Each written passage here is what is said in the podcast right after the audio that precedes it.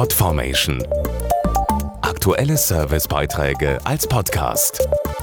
Regelmäßige Infos aus den Bereichen Service und Tipps.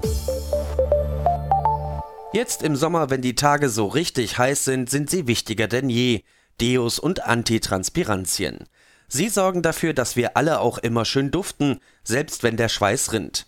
Seit einiger Zeit wird allerdings über mögliche Gesundheitsrisiken durch enthaltenes Aluminium spekuliert. Wichtig ist bei der Aluminiumfrage zwischen Deos und Antitranspirantien zu unterscheiden.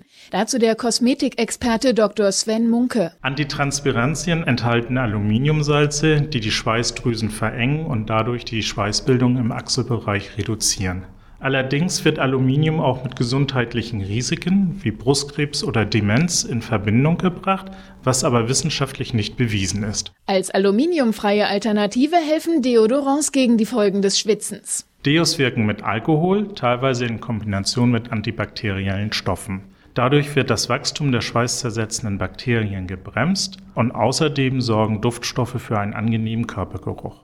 Das neue 24-Stunden-Deo Große Freiheit von CD beispielsweise wirkt ohne Aluminiumsalze und ist gemäß dem CD-Reinheitsgebot frei von Mineralölen, Parabenen, Silikon, Farbstoffen und tierischen Inhaltsstoffen. Wer ganz sicher gehen möchte, greift zu Deos ohne Aluminiumsalze. Eine Empfehlung ist auch, Antitranspirantien nur bei starkem Schwitzen anzuwenden und ansonsten Deos, sodass ein Antitranspirant nicht täglich benutzt wird